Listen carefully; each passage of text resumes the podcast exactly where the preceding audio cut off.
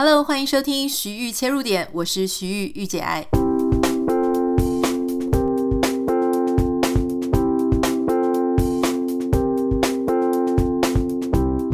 欢迎收听今天的节目，今天很开心邀请到一位哦。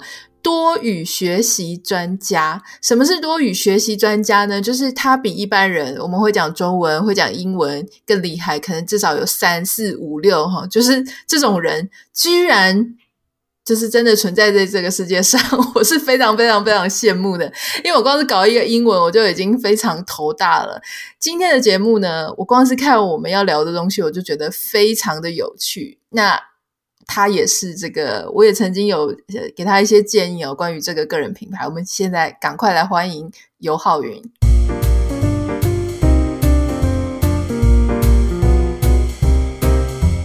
大家好，我是尤浩云，很开心可以来上玉姐爱的节目。因为玉姐爱的节目刚刚开始换新的名字的时候呢，很早以前还在日更的那个时候，我就每天都在追这个节目听，然后很喜欢里面谈的很多深度主题。然后今天也很开心可以来。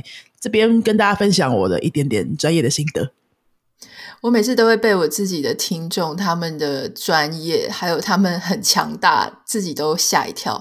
然后我我之前就是有听过，就是说，哎，谁谁谁也是你的听众，或者他们很开心，就是潜水很久跑来跟我分享啊，包含有这个呃台湾的日文翻译天后啊，然后现在你看还有这个多语学习，哎，多语教学专家。其实我一直都在想说，你是一个多语教学专家之前，你应该是一个多语学习。者嘛，哈，我看到你的这个书界上面，因为其实我虽然跟你讨论很多个人品牌的事情，可是我们好像没有很细致的问你说，你到底会多少种语言？我看了真的吓傻，你会西班牙文、英文、法文、日文，然后也学过泰文跟俄文。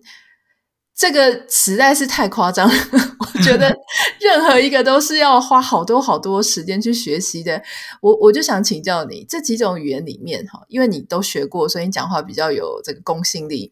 你觉得这几种语言里面哪一个最难学？然后哪一个最难教？嗯，非常好的问题。最难学的语言，我觉得是日文诶。啊？很多台湾人都觉得不会太难的日文，对不对？对，为什么我们会觉得日文好像比较亲切？因为日本跟台湾比较近嘛，文化也比较相近，而且我们都有汉字啊，而且他们的字也是虽然说五十音长得不一样，可是也是那种方块字的系体系的，所以很多台湾人会觉得，嗯，学日文应该不会太难。因为如果对一个完全没有学过其他外语的人，你这样直接问他的话，日文和西班牙文，他一定是说日文简单的嘛。可是我自己是觉得，嗯，我在日文上面遇到好多障碍哦。第一个就是我没办法直接背五十音，然后背，然后就说五十音它有片假名跟平假名，加起来就是超过一百个符号嘛。嗯，我没有办法照那种按部就班日文老师教的那种一百个符号全部背起来，可以听写，哦，这样子之后再开始讲话，真的没办法。我大概上了起码有五六个老师的 Level One 的课，然后一直都是 Level One。哦，你这样你这样讲完，我就觉得放心多了。原来每个人都有自己的 自己的专长。我觉得五十音的地方是还没有考倒我，但是它有一大堆什么推形啊、动词什么各种变化，那个我真的是就觉得很阿杂。可是我我觉得有一个另外台湾人很多人都在学的，就是韩文。韩文大家都说哦，我跟你讲，韩文真的不难，韩文你搞懂它的规则，超有逻辑的什么。但你知道韩文从一开始，也许你跟我一样，就是那个字，我就已经有阅读障碍了。我会觉得说，这是大家来找茬吗？就是 每一个字都只差一点点，然后有的圆圈在左上角，有的圆圈在哪里？我觉得这个真的是哦，好难哦。那哪一种语言你觉得最难教呢？最难教的也可能会出乎大家意料之外，就是我们自己的母语，教中文最难教。因为我现在主要是教西班牙文跟中文嘛，教西班牙文就是对台湾人教，那教中文就是学生来自世界各地，大概教过七十多个国家的学生的吧。哦，那不管用什么语言去教他们，我觉得中文最难教，因为一开始的时候你要去体会你一个从小讲的母语，你都觉得这么理所当然的事情，它到底难在哪里？你很难去体会那个外国人会觉得难在哪里，因为他们从零开始学，所以这也是为什么我会一直想要接触新的语言，像刚刚玉姐在提到的那个呃俄文啊，还有泰文这些语言，我都其实不是拿来学，真的要学到多厉害的程度，我就是用来。去体会那个零开始一个新语言的感觉，然后再去改变改变我的教学方式，跟希望我在教学上有一些突破。我必须要一直复习那个哦，学生都不会从零，然后接触一个新的，一直撞墙那种感觉是到底什么感觉？那个感觉是需要一直复习的。哦，我觉得你这个真的很有意思，因为我们常常都会觉忘记说最难的就是设身处地去想那个在学习的人的心情，因为当你已经会了一个东西的时候，你就。你就觉得这是有什么困难？你看爸爸妈妈在教小孩，最常就是说啊，这是到底是有什么困难？哈，这个数学这么简单，这个解联立方程式是为什么不会啊？完全不懂。所以你就是要一直去 remind 自己那种很一筹莫展的感觉，是不是？对，很初学者的那种阶段是是是什么样子？像或者是像比如说阿妮塔，你辅导很多人做个人品牌嘛？那那个零粉丝的时候。到一千个粉丝的时候，应该还是很难的时候，对不对？但是一千到三千可能就稍微简单一点，就像这种这种概念。没错，因为有一些人他是真的没有开窍，但是当他你跟他讲清楚，然后你让他有那种。那个 feel 啦，就是我们待会会讲到说，你要怎么建立一个语感。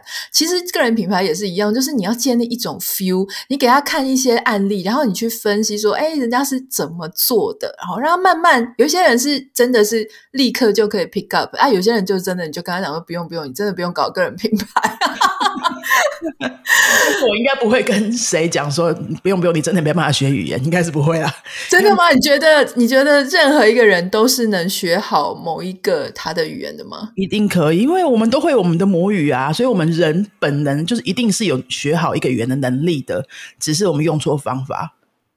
那那我想请教，就是有没有人天生比较适合学某一种语言？就是好像在遇到真命天子这样，就是说我学英文。这英文怎么学？假设了都都没办法学好。其实说不定我是很会意大利文或是西班牙文的，有可能吗？有可能啊，有可能。像我现在在日，刚刚我们聊到我的日日文学习不是很顺利的地方，那我现在还在还在 try 这件事情。我在日文现在可能 N 三 N 四中间吧，哈，嗯，我也是一直在自我思考跟自我解释说，说好像日文跟我就真的没有这么有缘分哎。但是西班牙文那个时候就蛮顺利的，然后后来我又接触了法文，用西班牙文的基基础去再去学法文之后也蛮顺利的，然后也跟班上同学其他同学比起来，就好像就觉得说，哎，这个好像真的对我来说比较简单。所以我我相信刚刚你说的那个有一个语言可能就是你的真命天子那个概念，因为像我第一次遇到西班牙文的时候，我听那个西班牙文歌啊，大概二十多年前。那那时候没有像什么 YouTube 随便都可以找到各个国家的歌可以听，对不对？那时候我们都要去那种唱片行啊，然后找那个西班牙文区那么小小的一块的那个，只有那几张 CD，然后可以挑一张来试听。我就站在那边试听了一张，我就把它整个听完了，因为我觉得好好听哦。那这个不这个我都那时候都听不懂哦，完全听不懂。我觉得这就是好像我上辈子讲的语言那种感觉，我就整个电到，觉得要学。哇，所以就真的啊，因为我觉得，当你很喜欢一个语言的时候，你其实是会有那种 feel 的。就像我自己一直都觉得意大利文是非常好听，呃，但是意大利人讲英文，我觉得不是很好听。好，总之，因为我之前常常到处出国旅行，那很多人当然就会跟我说啊，好羡慕你啊。然后有些人就会抛一个说，那是因为你英文好，你才有可能一个人出去。那我必须要老实跟大家讲，就是说所谓的英文好，每次大家这样讲我的时候啊，就说哦，你怎么没有以前没有在国外念书啊？你还可以讲得那么好。我就有点毛毛的，因为说真的，我从高中啊什么呃考各种英文检定考，都不是那种啊什么大家拿出什么金色证书，然后还是什么英文超好的。其实我不是，而且可是我就很敢讲。那后来我就在旅游的时候，我就发现一件非常有趣的事。你知道，有时候我用听力，我就可以一秒认出台湾人在那里。为什么？你在国外出去旅游的时候，你一定常遇到人家问你 “How are you” 嘛？哈，就是 “How are you”。那 “How are you” 的时候呢，你只要答案听到 “Fine, thank you, and you”，那就是台湾人。因为一开始我也是这样子回答，然后我每次一一答就是 “Fine, thank you, and you” 的时候，外国人就是那个跟我讲话英文，那个外国人就会吓一跳。然后他就跟我说：“So what's wrong? What happened?” 然后我想说：“你才 what's wrong 呢？谁 what's wrong？” 我就已经讲 “Fine, thank you” 啦。那你应该跟我讲 “How are you？” 呃，就是你你应该告诉我你的答案嘛。后来我才知道，原来对外国人来说，“fine” 不是很好。就是 fine，就是啊，还可以啦。那还可以的时候，他就会进一步追问说：“啊，那是发生什么事？”那一般来说，你可能就会好奇，哎，那你讲 “How are you” 的时候，你要讲什么？你就会讲说 “Great, perfect, how are you？” 或是你直接问：“哎，How are you？” 你知道，就是跟课本上学的完全不一样哎。所以你你也有遇过这种情形吗？好，刚主持人说了这么生动的这个例子哦，大家想想看哦，如果这是中文版的情境，会长什么样子？就是一个长了西方脸的外国人哈，可能还大胡子那种男生好了哈，然后他用很中文、很标准的中文跟我们聊天，然后我们问他你好吗？哈，用中文他你好吗？就是 How are you 嘛，你好吗？然后他用很标准的北京腔发音跟你说很好，谢谢您呢，你会觉得超级奇怪的。对啊，就是这种感觉，就是我们如果我们也是用这种制式的来办 Thank you and you，可能就是这种感觉。当然，我们听到这样子的中文也会觉得，对啊，你是有事吗？有没有？可是你知道，在台湾学英文，其实它有一个标的，就是你有没有学好，大家就是会去考检定，不管是全民英检啊、多益测验啊，然后 IELTS 或托福。哎，我超级，我除了全民英检没有考过之外，我其他什么托福、IELTS 呃。多多益都考过，可是我真的要凭良心讲，我真的常常听到人家讲说多益什么金色证书，金色证书要很高分嘛。其实我凭良心讲，我觉得多益测验考很高，真的不太代表你的英文是真的很强。因为我很早就已经考很高，但我还是不敢讲，不敢听。我后来是真的拼了命的交一些讲英文的朋友，然后传简讯啊、聊天啊，诶，我才觉得我好像慢慢跟得上一些真实的语速。所以到底。你你觉得考试英文考试考得好，就代表一个语言学得好吗？刚讲那多益的例子，我就来请问你一下哦。多益的时候，多益考多益是考哪些能力？听说读写还有哪些需要考的能力？我，我记得他没有考说，也没有考写，就是应该就是听跟读而已。对，这就是为什么很多人考多益考到金色，可是不敢讲，跟日文检定一样，日文检定也是考。阅读跟听力两个能力而已嘛，所以我们去考这个检定的时候，心里想的没有想太多，就是我觉得我要拿到最高分的证书，然后我应该就是会讲了。可是我们没有去分析说，那考试到底考什么？那你为了准备那个考试可以考到高分，你当然就是把时间都花在那些练习上，对不对？就练习听啊，练习听之后解题啊，好练习阅读啊，练习阅读的速度，然后才可以在时间之内把那些题目做完等等。你从头到尾没有在练习说啊，但你却因为。好像考试就等于会说，然后你期待说你考过那考试就会就会说，就是两件事情嘛。那为什么很多人考了很高分却不会说呢？因为好，你练习的时候，你准备这考试的时候，你都没有在练习说这件事情。好，然后你你期待一个，好像你买苹果，你期待你拿到香蕉这种感觉，所以所以当然就是不会说。那如果有一些检定呢，它是听说读写都考的，或许就比较不会有这样的问题。像全民英检是我记得有考口试嘛。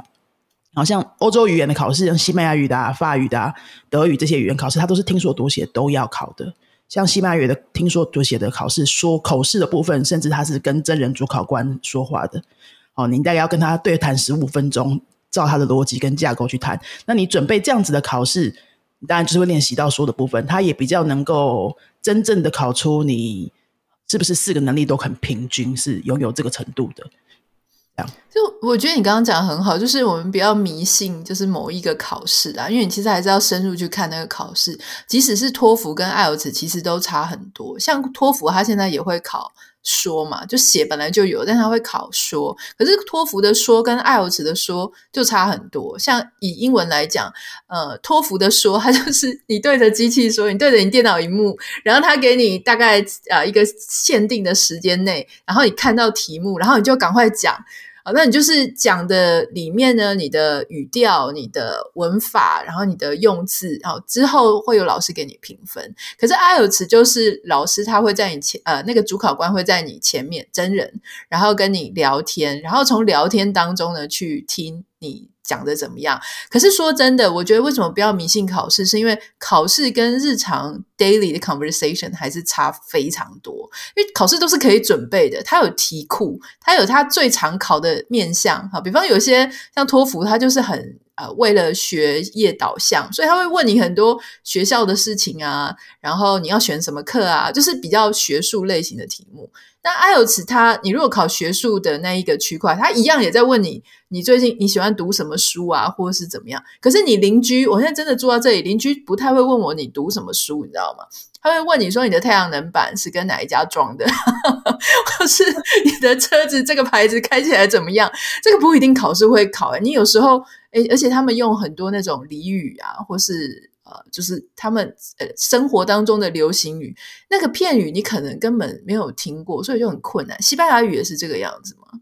语言一定都是这个样子，考试是一回事，是真正真正的生活又是另外一回事。而且每个人的生活的样貌一定都长得不一样嘛。你会有你你的专业的邻居，你的邻居可能是假设是工程师，我的邻居可能是业务，可能我们聊的话题就一定都不一样了。所以用考试去检定自己，我觉得是好的。好，用考试这个动机让你想要在这段时间冲一把，冲一把就是。呃，这段时间我为了这个考试，我希望考高分，但我花很多时间去练习这个练习那个。我觉得那个动能是好的，因为很多人会需要一个这样子的目标放在那里。我不知道我为什么现在要努力啊？或许我三年之后才要出国，那我现在这么早开始努力，可能就很快就放弃了。可是为了那个考试，我会想要哎好好的冲一下，或是找几个同学啊、朋友弄个读书会啊什么。我觉得那个都是很好的动力。我自己有一些西班牙语的学生啊，跟我学西班牙语学生，他们其实。也没有要拿西班牙语拿来做什么，其实大部分都没有，大概就是可能希望培养一个兴趣啊，或是他特别喜欢西班牙文歌啊，或者他特别喜欢西班牙的足球明星啊，这种这种比较轻松的动机来学的。可是他们也会学到一个地步的时候，我觉得，嗯，现在这么多时间花在这边，老实说，我真的也不知道拿来干嘛，那可能就失去动力了。那个时候他们就会想要考试。啊，就会想说，那我来参加个考试好了。我现在什么检定可以参加，然后考个级数证照，那我那个证书可以拿来社交，好好就是小小的炫耀一下，然后给自己一个自己给自己一个继续努力的理由啦。好，那不要把这个考试变成你主学习的，就主导你学习的方向就好了。因为你学这个语言真的还是为了生活，哪个部分可以让你更丰富一点啊，或是在工作上有帮助，这样考试只是其中的一部分。我觉得你讲到一个重点，就是你遇到的学生学西班牙语的，通常是先喜欢了这个语言，他先学了，然后他才设定一个考试的目标。可是刚好我们大部分台湾的人在学英文的时候，有时有点相反。他可能根本就还没有感觉到英文让他觉得很开心，或是嗯很投入。他也甚至没有任何一个讲英文的朋友。可是因为学校规定或是考试规定啊，你就是要学英文，所以他只好去考试。然后越考就越恨这个语言，因为他考不好嘛，考不好，然后又弄不懂规则，他就更烦。因为他不管怎么考，都有人比他更好。啊，这个就真的超级烦的哈。那其实我一直都在想说，为什么我当时会。很喜欢，突然喜欢上英文，因为我以前并没有。我后来就发现说，那是因为第一个，我出去旅游的时候，我遇到好多来自世界各地的人。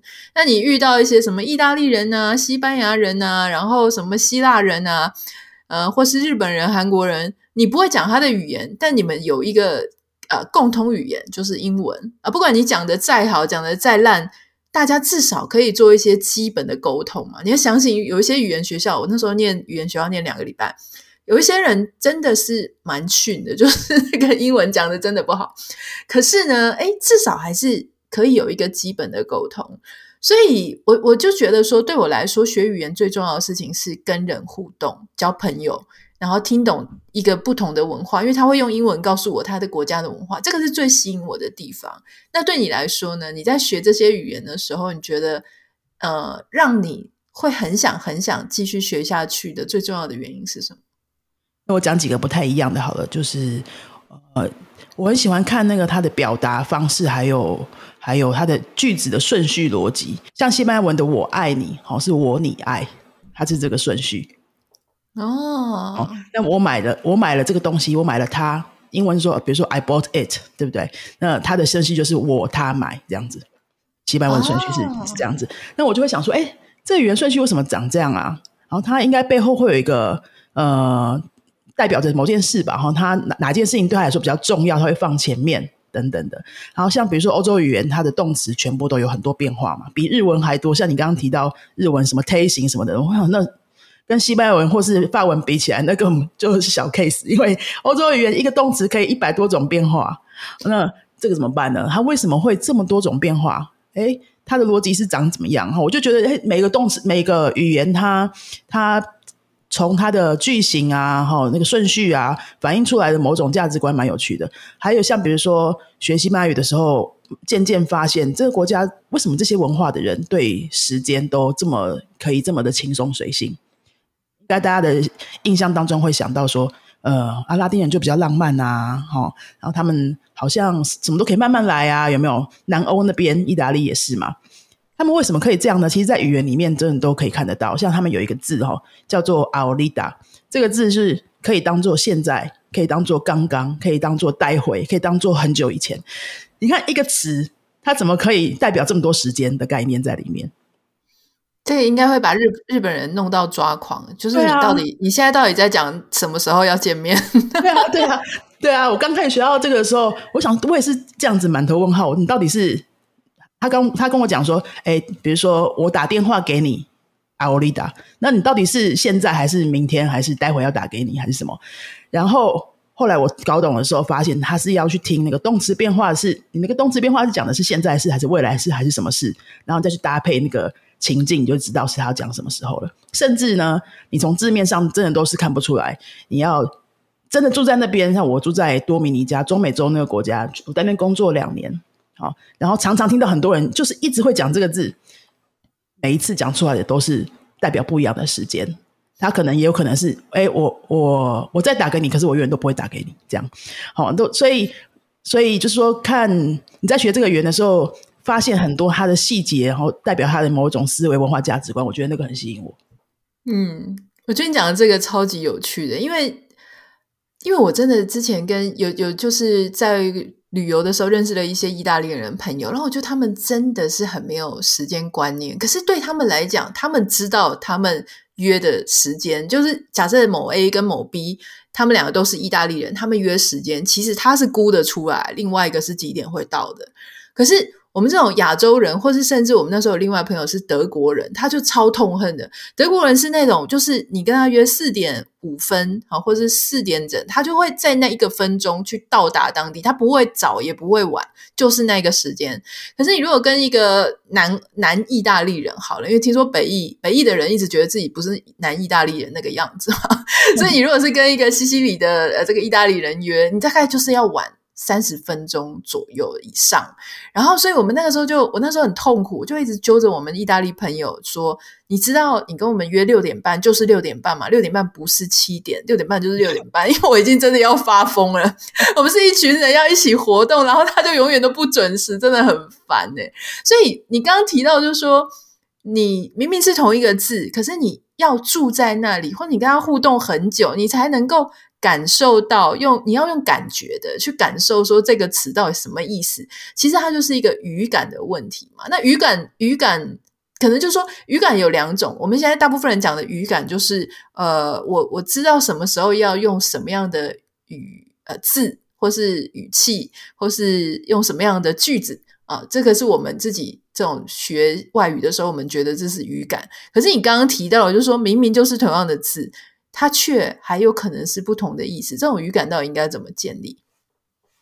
其实你刚刚提到的语感，应该要可以分两种来讨论了。那刚刚说的那个，哎，你要在那个情境或是环境下，你才知道那个是什么意思的那种语感啊。那种我觉得，当然你第一个要很大量的时间跟这个语言的人一直有交流，住在那边也好，或是你住在台湾的身边一直有这些人，然后跟你互动也好。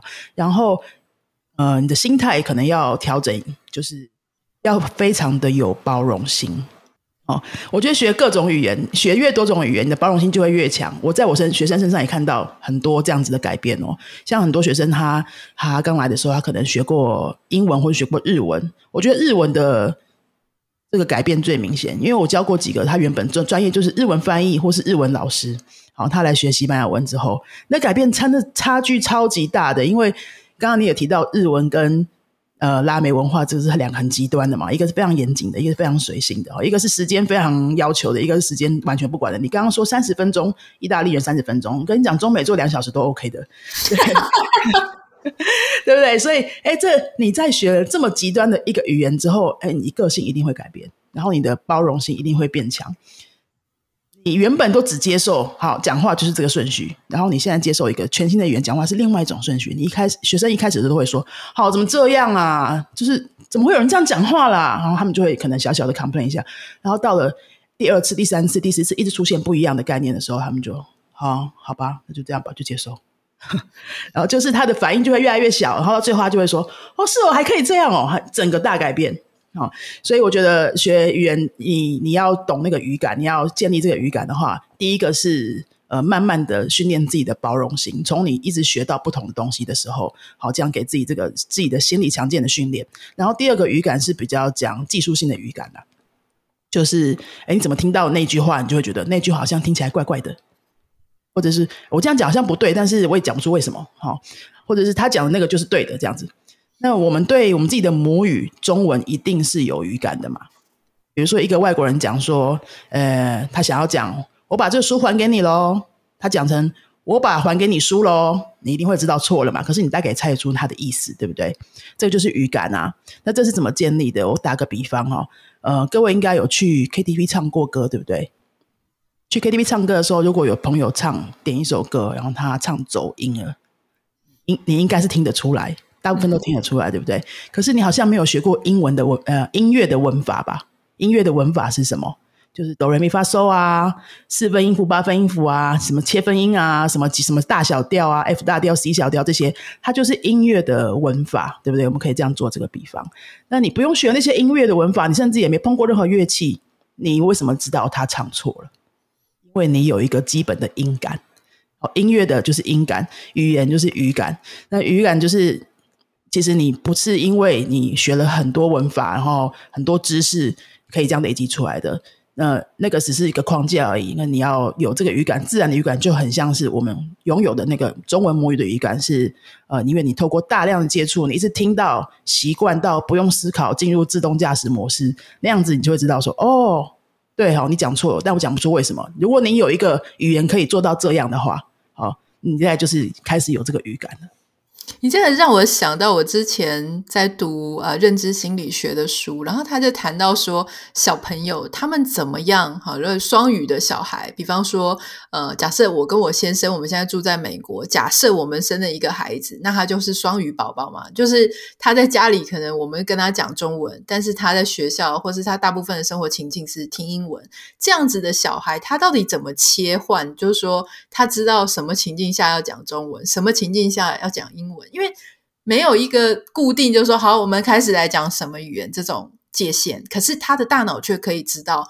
那这个认知心理学家他们就在讲说，因为你不要以为小孩子没有开口之前，他都没在听，他其实都有在听。嗯，那他在听的时候，他就会呃，因为就像你刚刚讲，大量输入，所以他会听很多说这个字或这个词或这个语调的后面通常会接什么。人脑跟电脑其实一样，我们在讲说 AI 人工数据，它会去 prioritize，就是说它会去找最有可能的，然后就先推荐给你嘛。好，就说你你看 Netflix，它不是会跟你说你最有可能会喜欢什么什么什么？其实小婴儿的脑子也是这样，它会去呃优化，就是优先顺序，就是说接下来这个句子这个词最有可能会接到什么？就像如果你。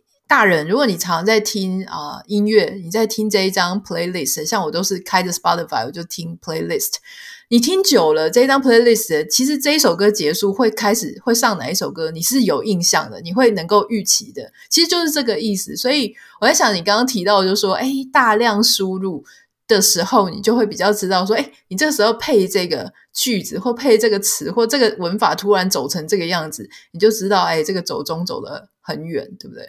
对啊，对啊，你这个 Spotify 的例子，我觉得非常好的比喻，诶，对，就是就是这个感觉。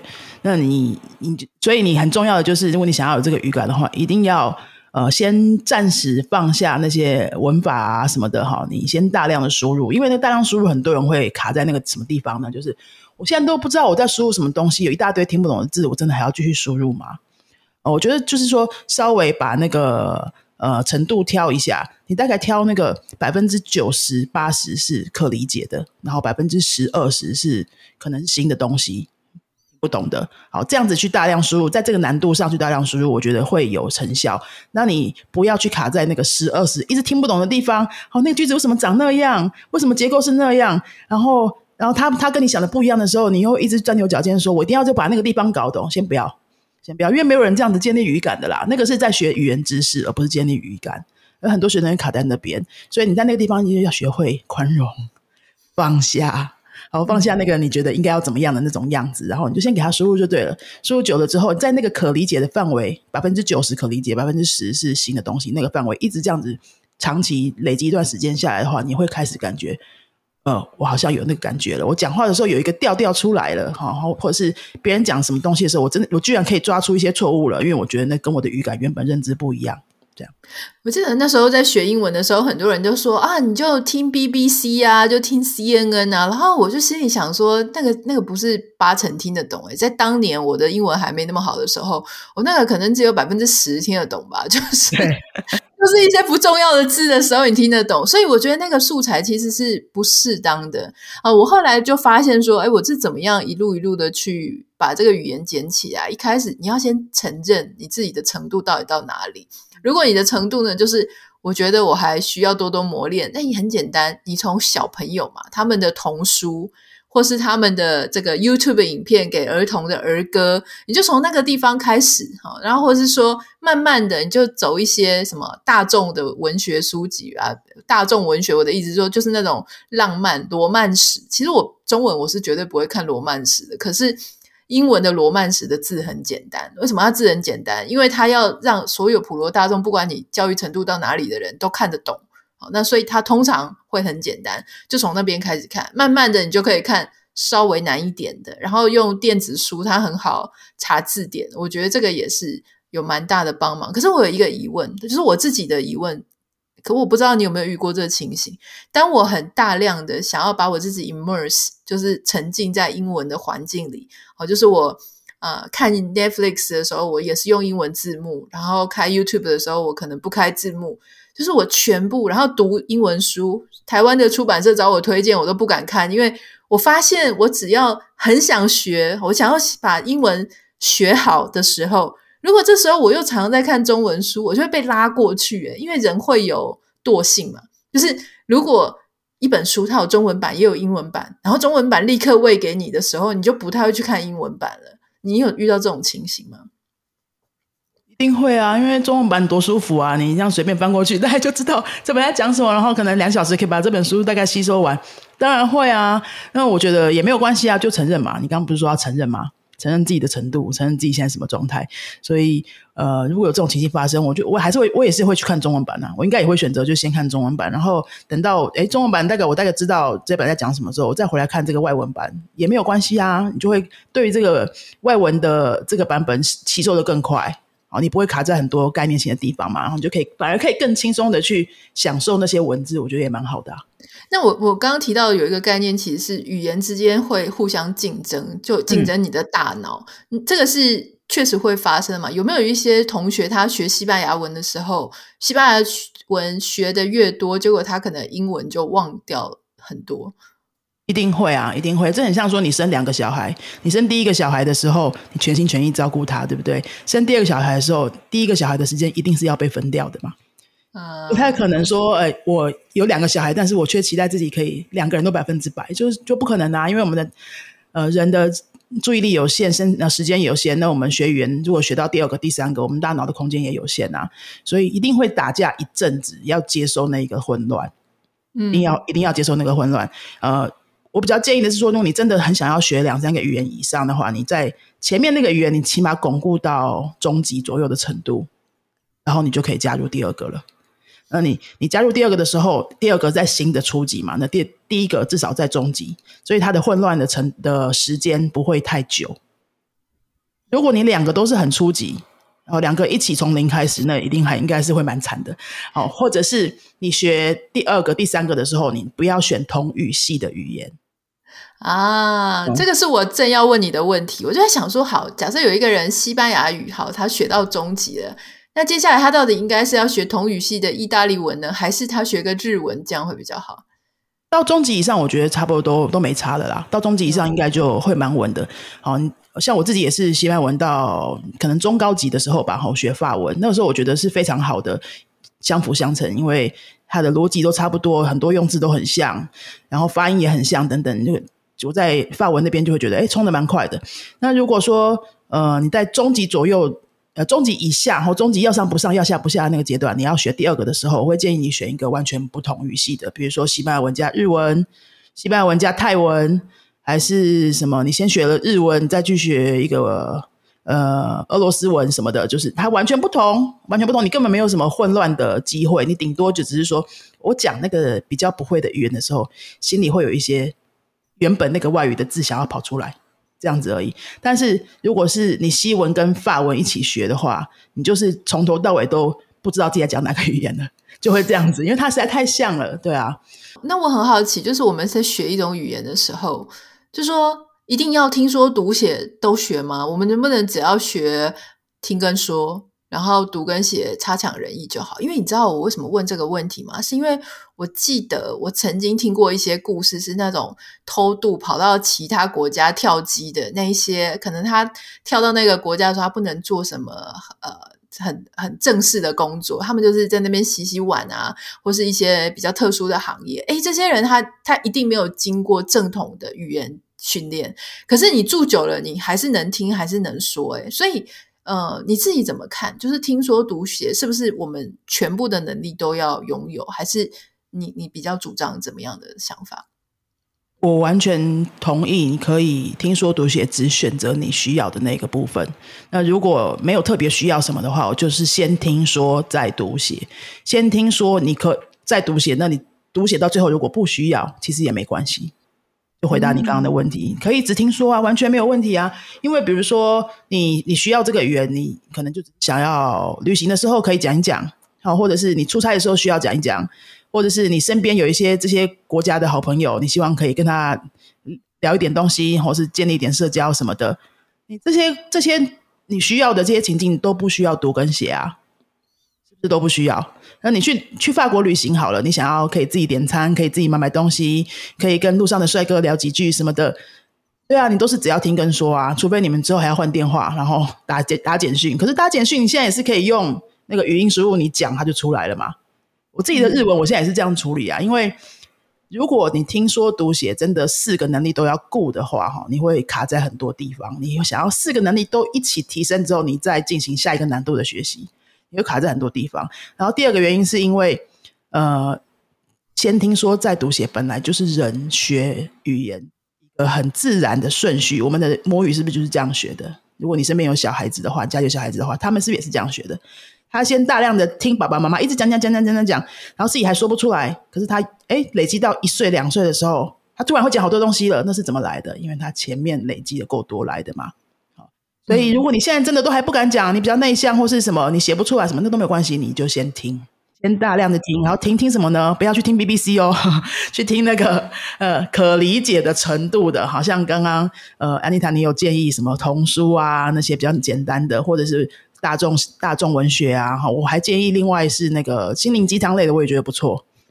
对，self help 的那一种也都也都很容易。还有就是 podcast，podcast 有一些人讲话速度比较慢，然后某些人讲话就习惯用很简单的字，那个也可以。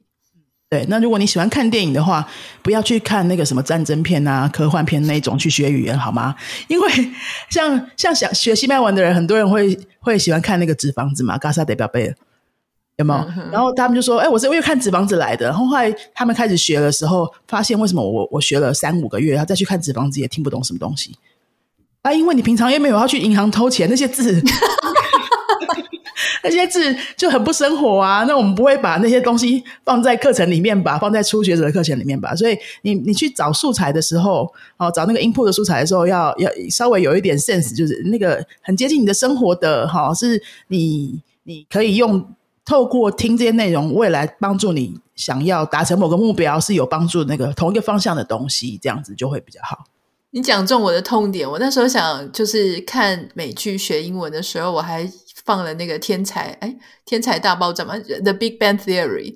然后因为那个影集里面有一大堆的科学专有名词，后来我就立刻放弃了，因为我一直被卡断这样。哦，在节目结束之前，我想要请教你一个问题，就是。很多人都会说学语言最好要趁早，我觉得 which is true，就是一定要趁早。但是反过来讲，有没有年龄限制？比方说，有没有几岁的时候他可能很难记住单字了，或者我很难 sense 到什么语感了？有这种限制吗？记忆力的话，我我想年纪会有一点点差别，是一定会的啦。哦，那这个差别来自哪里呢？比如说。呃，很多人会说青少年啊、大学生，哦，比较年轻的脑袋好像记得比较快，对不对？那我们这些三四十岁以上的那些职场人士啊，他们都会这样拿这个借口来，是要自我安慰吗？还是怎么？也我也不知道了哈。但是为什么为什么他们记得比较快呢？我觉得有一个很重要原因，是因为那些青少年他们人生还很简单呐、他们的人生都呃，就是读书、学习、要学校生活，或是再小点的孩子的话，他真的没有什么其他的杂事杂念啊。他脑子里面没有太多的烦恼跟责任，所以他在学的时候，诶，他就很专心，就把它吸收进去了，然后比较没有机会忘记它。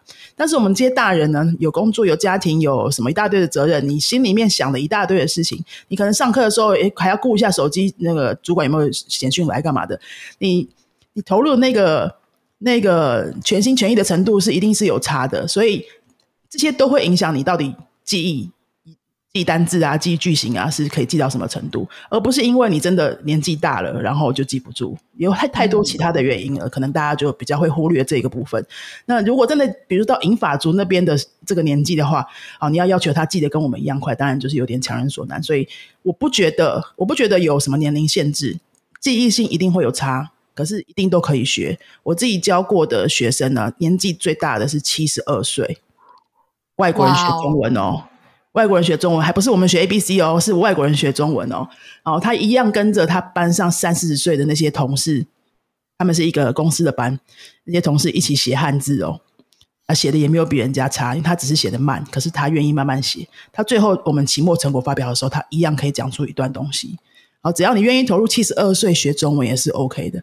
然后他那时候我讲跟我讲一段，我还蛮记忆深刻。那个是我十几年前的学生的，可是我到现在都还记得。他说我全身都是病痛，哦，七十二岁的奶奶，头发全白，然后走路都快要走路都快需要人扶才能够从办公室走过来。他是诶我在多米尼加的时候教书的时候，那个一个文化部的长官，然后他的秘书都会扶着他过来教室上课这样子。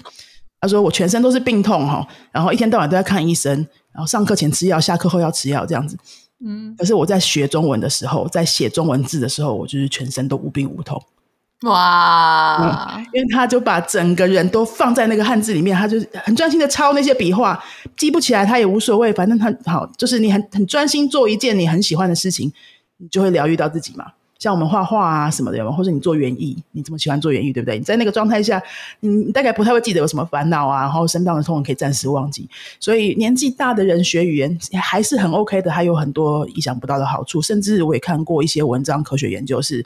它是真的可以预防老人痴呆的，因为你在学不同的语言过程当中，你要刺激自己大脑里面很多不同的地方啊，记忆也好，或是理解一个新的东西也好，或是做一些你平常不会有的反应也好，所以这是很可以帮助那个延缓老化啊、痴呆啊什么的，对活化大脑这个很很有帮助。我觉得年纪大的人也可以当做一个比较轻松的活动，就很像去下棋呀、啊、打太极一样，一样可以用语言来做这件事。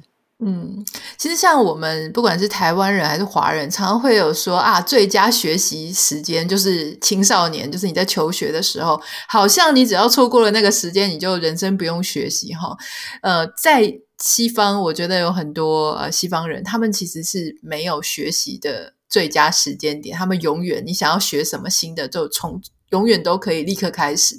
那事实上我，我之前在看一些书的时候，他也有提到，当我们人在学习一些新东西的时候，我们的神经传导物质它就会给我们很多很多的丰沛的活力来源。所以，其实不是年纪让我们没办法学习，而是你不去学习了，你你就会越来越走向一种很衰老的。状态就是你就会让你自己的也比较没有那么多的活力。今天真的是非常谢谢这个浩宇，浩宇可不可以呃跟我们介绍一下？因为你跟你的先生有一个 podcast 的节目，而且你自己也有在教大家西班牙语，而且你不只教学生，你还教教那些语言的老师，对不对？你是学生的老师，也是老师的老师。你可以自我这可以分享一下你的目前在做的事吗？对，好，那我我是我主业是一个西班牙语老师跟华语老师，就是教台湾人西班牙语，教外国人中文。我跟我先生一起在经营一个语言中心，叫做云飞，天上飞的云，倒过来写云飞。那我们在我们教室实体教室在新竹，不过现在有百分之七十的课也都在线上进行，所以学生现在有人有住在美国的，住在欧洲的，住在南美洲的也都有这样子。那我们主要就是教这两个语言，还有我也培训。呃，想要成为语言老师的人，成为老师，因为你会学跟你会教两千完全两件不同的事情嘛。很多人都想说，诶，是不是找个母语者学就应该就是都可以学，都可以当自己的老师，对不对？就找一个讲英文母语的人就可以当自己的英文老师，一定不是这样子。因为如果这样的理论通的话，那我们每个人都可以成为中文老师，不是吗？呃，如果现在一个外国人 摆在你面前，你你要你知道从哪里开始教他中文嘛？应该这个都是需要被训练的。好，所以我我也做这样子的训练，主要就是我的主业。那我们的我们有一个 podcast 叫做台瓜夫妻。台湾的台，瓜地马拉的瓜，因为我先生是瓜地马拉人。然后我们这个节目呢，每个礼拜大概更新两到三集，有有时候是中文进行，有时候是双语进行这样子。那如果对拉丁美洲文化或西班牙文化有兴趣的话，可以参考一下。如果你对这个浩云刚刚提到的哈，学习语言的语感是有兴趣的话，他有出一本书，叫做这个书名叫做《懂语感》。无痛学好任一种外语，是时报出版的。那我会把链接放在我们今天的节目简介栏里面。今天非常谢谢浩云，谢谢 Anita，谢谢，很开心跟大家分享语言学习的种种。